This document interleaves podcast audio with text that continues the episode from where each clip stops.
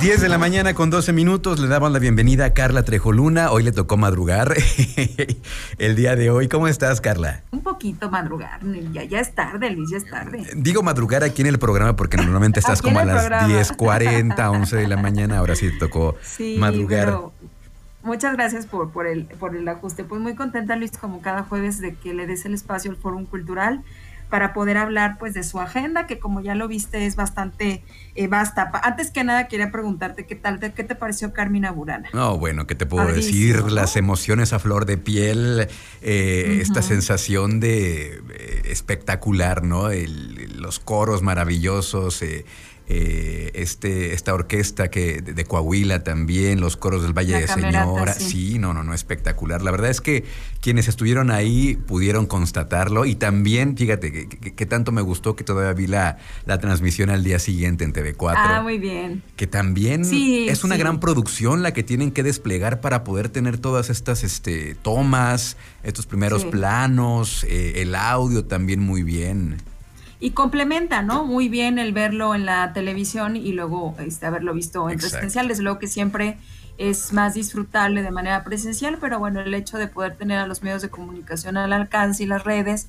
pues eso facilita. Pues efectivamente hablar hoy justo de la música, ya vimos ahí, pues sabemos que la música nos mueve, que la música nos emociona, que la música nos llena y hoy quiero invitarlos, eh, invitarlas a todo el público que te escucha, que nos escucha Luis, a actividades musicales en el Fórum Cultural. Eh, insistir mucho en que la música debe ser parte de la vida y que hay que incluirla. Y el día de hoy, hoy jueves 17 de marzo, ya que prácticamente pues casi arrancamos ya con este fin de semana largo en el que empieza la primavera y con ella pues emociones, ilusiones.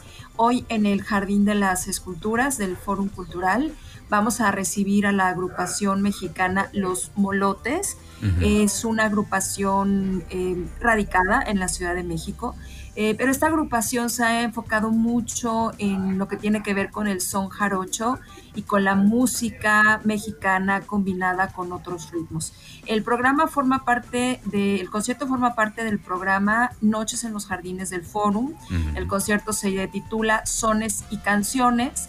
Y bueno, pues está conformada por Mónica Martín en la voz, Gustavo Calzada en la guitarra, toca la jarana y también canta, Daniel González toca el saxofón, el clarinete y los teclados, Ismael Chavarri en el bajo y los coros, Samuel Araiza en percusión y los coros y Juan Alberto Sábano en la batería. ¿Por qué les describo a los eh, participantes? Pues porque es importante aplaudir a nuestros artistas y este, venirnos a escuchar, a, disfrutar de melodías, de piezas entre el bolero, bossa nova, samba, reggae y en el exterior, que el Jardín de las Esculturas, si bien no es un concierto tipo picnic, es un concierto abierto para que vengan y lo disfruten. Hoy será, eh, Luis, a las 8 de la noche. Eh, el acceso, desde luego que sin costo, no hay necesidad de un registro eh, como en ocasiones anteriores, simplemente lleguen con tiempo porque es un concierto que tiene una duración de una hora, es decir, no es un concierto tan largo. Entonces les recomendamos mucho que lleguen a tiempo. El Jardín de las Esculturas es este espacio que está entre el Museo de Arte e Historia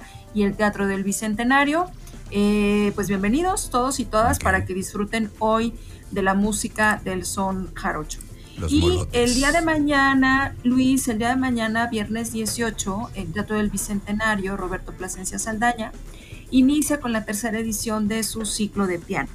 El año pasado arrancó el recinto con este proyecto, ya en el Auditorio Mateo Herrera en años anteriores habíamos tenido un ciclo de piano, pero pues el espacio creo natural prácticamente es la sala principal del teatro, en donde podemos disfrutar de la melodía, de los sonidos particulares de este bellísimo instrumento y de todo el repertorio compuesto para, para este.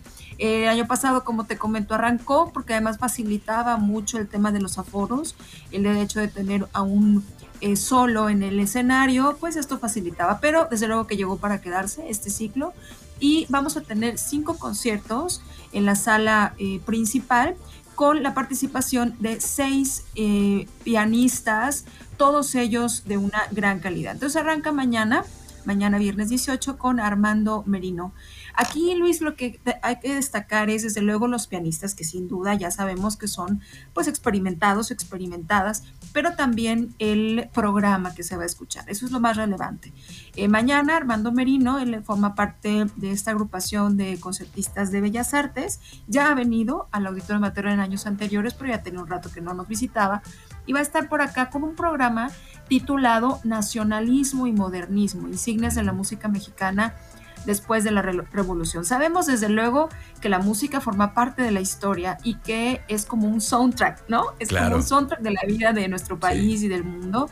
Y la música también son piezas históricas en sí mismas que nos hablan de lo que estaba ocurriendo en ese momento, de lo que en estos periodos revolucionarios en nuestro país tan importantes que movieron tantas cosas y vamos a escuchar piezas de eh, José Rolón, Tres Danzas Indígenas Mexicanas, Sonatina de Carlos Chávez, Suite Antigua Valladolid de Miguel Bernal Jiménez, Costeña de Eduardo Hernández Moncada, entre otras, ¿no? Desde luego eh, José Pablo Moncayo y Silvestre Revueltas, que son grandes compositores de este periodo. El concierto es mañana a las 8 de la noche en la sala principal y el sábado, eh, Luis, vamos a tener el segundo concierto con Fernando San Martín.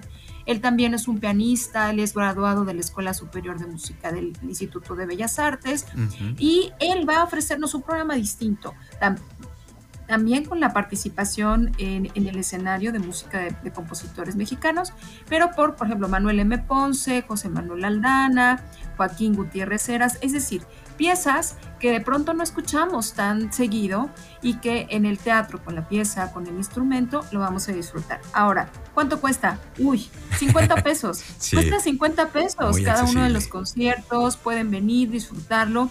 Eh, con quien ustedes lo deseen y pues eh, vivir la música. Entonces, pues esto es lo de este primer fin de semana. Ya la próxima semana, Luis, hablaremos del resto de los conciertos, pero también lo que quería destacar este, en esta ocasión, Luis, es que es fin de semana largo.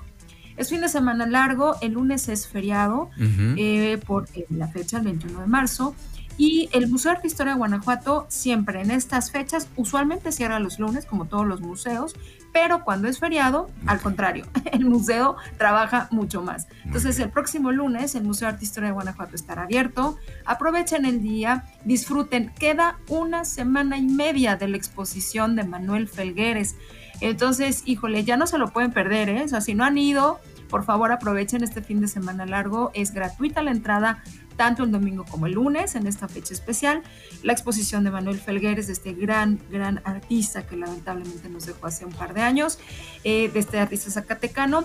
Tú ya viste esta exposición, sabe, sabes que es disfrutable, entonces vayan y visítenla y también aprovechen para conocer la obra de Magali Lara, esta gran pintora feminista mexicana que tiene la exposición Futuro en la sala Feliciano Peña. Entonces, pues el lunes aprovechen el día, es feriado, pero el museo está abierto.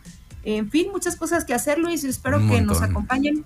Muchísimas cosas. y sí, yo también este, insistir en que aprovechen los últimos días de la exposición de Manuel Felgueres, una exposición que reta las formas, los colores, eh, padrísimo, no se lo pueden perder. Eh, y también, obviamente, el ciclo de piano, lo de los molotes el día de hoy. Así que hay muchísimo que disfrutar ahí en el forum, como ¿Sabes qué, Luis? Antes de que, se me olvide, porque ya nos llega el tiempo también, el próximo miércoles 23, en, las, en el Auditorio Materrera, también en su temporada de música de cámara, si me pasaba, vamos a tener la presencia de los ensambles de la Orquesta Sinfónica Nacional. Esta gran agrupación mexicana que todos este, reconocemos, es toda la orquesta tiene una gran este, trayectoria y tiene pequeños ensambles. Entonces, en el Auditorio Materrera era el viernes 23 vamos a escuchar el ensamble de metales. No sé si has escuchado algún ensamble de metales con trombón, con la tuba. Híjole, es súper disfrutable escuchar un ensamble de puros metales eh, y van a estar ahí con un programa con piezas de Beethoven, eh, también eh, de Puccini, vamos a escuchar esta área de Nessun Dorma, bueno, la, el área con la música. Entonces el miércoles 23 estará el ensamble de metales y el 24 el ensamble de cuerdas. Ya ese día, el 24, pues platicaremos a detalle, pero el ensamble de metales, híjole, es sumamente disfrutable y además algo es que no hay muchos ensambles de metales. No es muy común tener un concierto total de trombones y de la tuba. El concierto el 23 es a las 7 En el Mateo Herrera el costo es de 100 pesos y como siempre les digo, aprovechen, son costos accesibles, además hay descuentos para estudiantes, maestros afiliados al ENAPAC. Pues, ¿qué más queremos? Ahí está pues todo. ahí hay mucho que hacer. Excelente, pues muchísimas gracias Carla, un abrazo a todos ahí en el forum y nos vemos en la noche ahí en los molotes. ¿Eh? Órale, por acá nos saludamos, un abrazo. Gracias, vamos a una pausa y continuamos con más aquí en Trion Live.